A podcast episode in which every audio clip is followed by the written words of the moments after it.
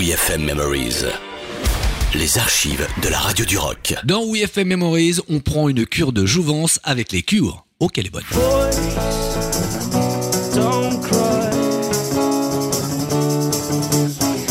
Du très rare sort de nos archives aujourd'hui, en l'occurrence du Robert Smith et du Robert Smith en solo acoustique en plus de ça.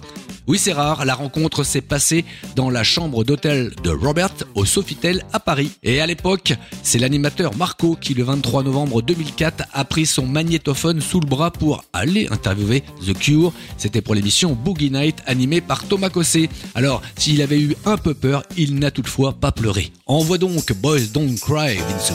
Celle-ci aussi, elle.